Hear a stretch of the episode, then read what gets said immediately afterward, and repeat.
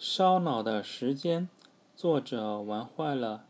时间作为独立于空间之外的又一维度，决定了各种事件的发展顺序。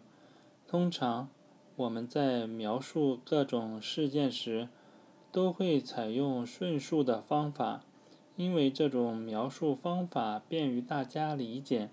可是，在许多小说和影视作品中，为了增强作品的故事性，使作品充满悬念，往往喜欢采用倒数、插数等描述手法。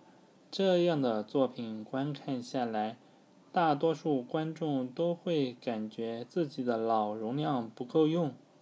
可是即使如此，大家还是喜欢观看这样的烧脑神作，因为。平铺直述的作品看多了后，大家实在是觉得淡然无味、毫无新意，不如烧脑。《西部世界》就是这样的一部烧脑神剧，剧中的情节发展线路有好几条，加上人工智能、西部淘金、日本幕府、印第安土著等元素，配合上顺数、倒数。插数等各种描述手法，让人在收获各种震撼的同时，明显感到自己大脑运转不过来，跟不上节奏。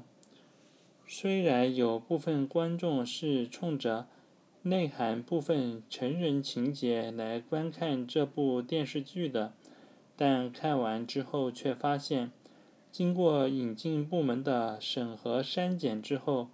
里面除了各种时空交叉引起的烧脑外，就是人类何去何从等哲学问题引起的烧脑。